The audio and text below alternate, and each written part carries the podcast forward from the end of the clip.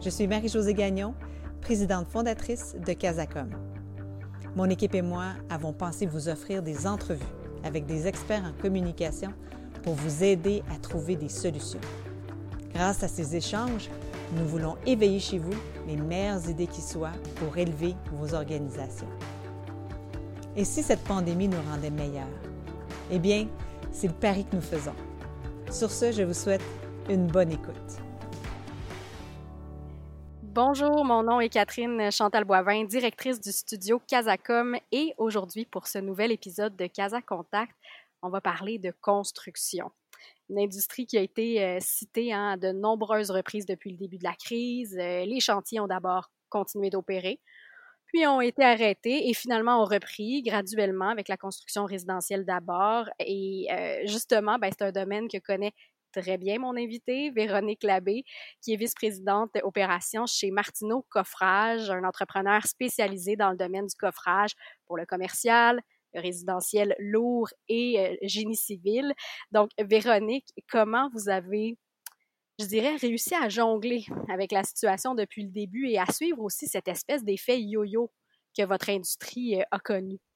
Bien, c'est sûr que c'est un, événement sans précédent. C'est une crise auquel euh, on n'a jamais connu euh, personne.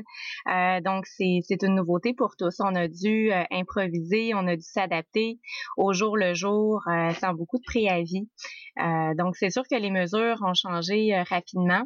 Euh, c'est bien évident qu'habituellement, bon, on est habitué, euh, on se lève, on va en chantier, on va voir euh, nos intervenants, tandis que là, ben, on est à la maison, on est pris.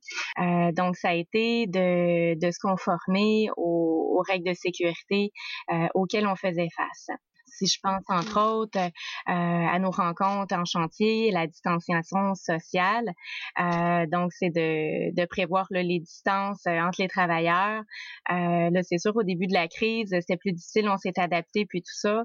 là, il y a eu la fermeture des chantiers qui s'est faite très rapidement.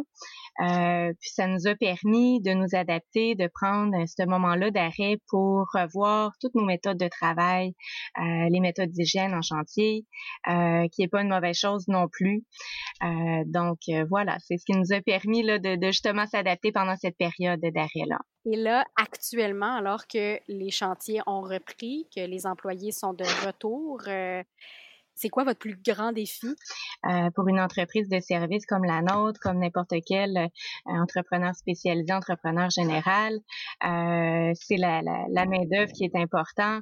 Euh, donc, c'est sûr que notre priorité est au niveau de la santé sécurité de nos employés, puis leurs familles euh, proches également. Donc, c'est de s'assurer que tous les, les mécanismes, les, les plans d'action qui ont été mis en place soient bien compris, soient bien mis en application puis qu'il soit maintenu dans le temps.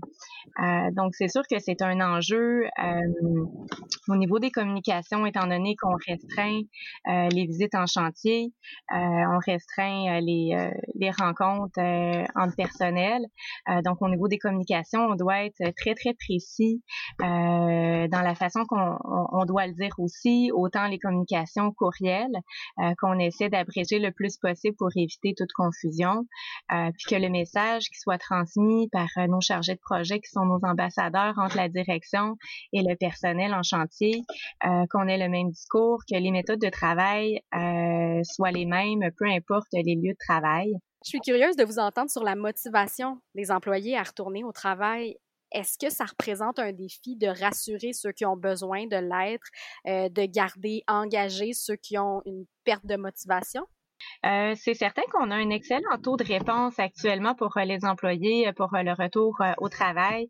On a un taux de réponse favorable à 95% puis chacun des employés a été contacté afin de s'assurer qu'il n'y a aucun symptôme, que ça représente aucun risque pour sa santé à lui ou sa famille proche. Euh, donc, c'est sûr que c'est rassurant pour un employé de voir que son employeur prend toutes les mesures euh, nécessaires afin d'assurer sa sécurité, sa santé. Euh, puis, c'est notre priorité, comme je le disais précédemment.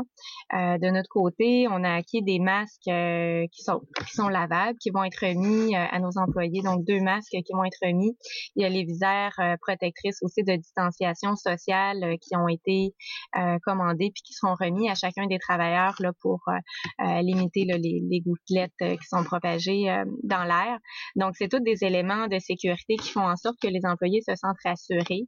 Est-ce que vous avez mis en place un plan de communication, des objectifs de communication, tant pour vos publics internes, vos employés dont on parle depuis tantôt, mais aussi vers l'externe? Comment vous voulez vous positionner?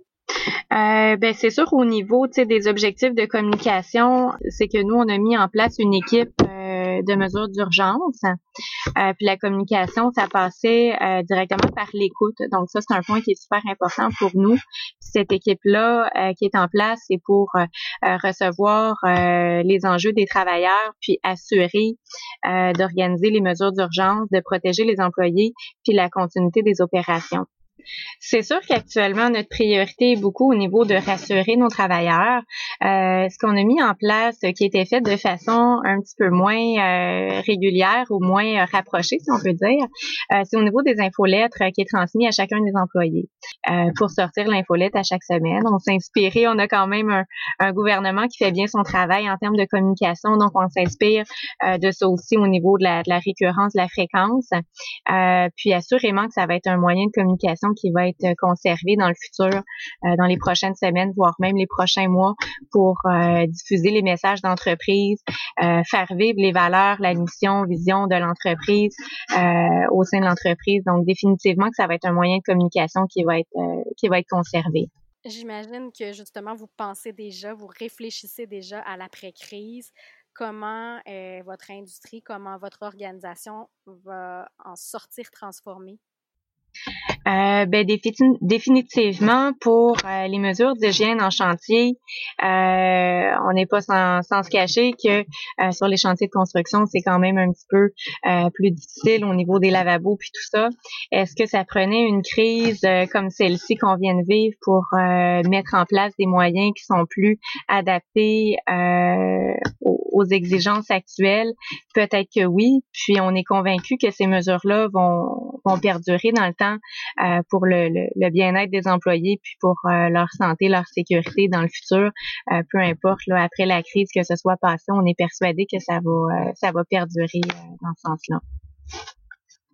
Merci beaucoup, Véronique, pour cette entrevue. beaucoup de défis à l'horizon encore hein, pour l'industrie de la construction. Merci de nous avoir écoutés. Si vous avez aimé ce balado, merci de le partager. Si vous souhaitez échanger avec nous, n'hésitez pas à nous écrire. Et finalement, si vous cherchez d'autres réponses à vos questions, visitez notre centre de ressources sur la communication et la COVID-19 sur casacom.ca ou encore participez à nos webinaires chaque jeudi. Bon courage et à très bientôt.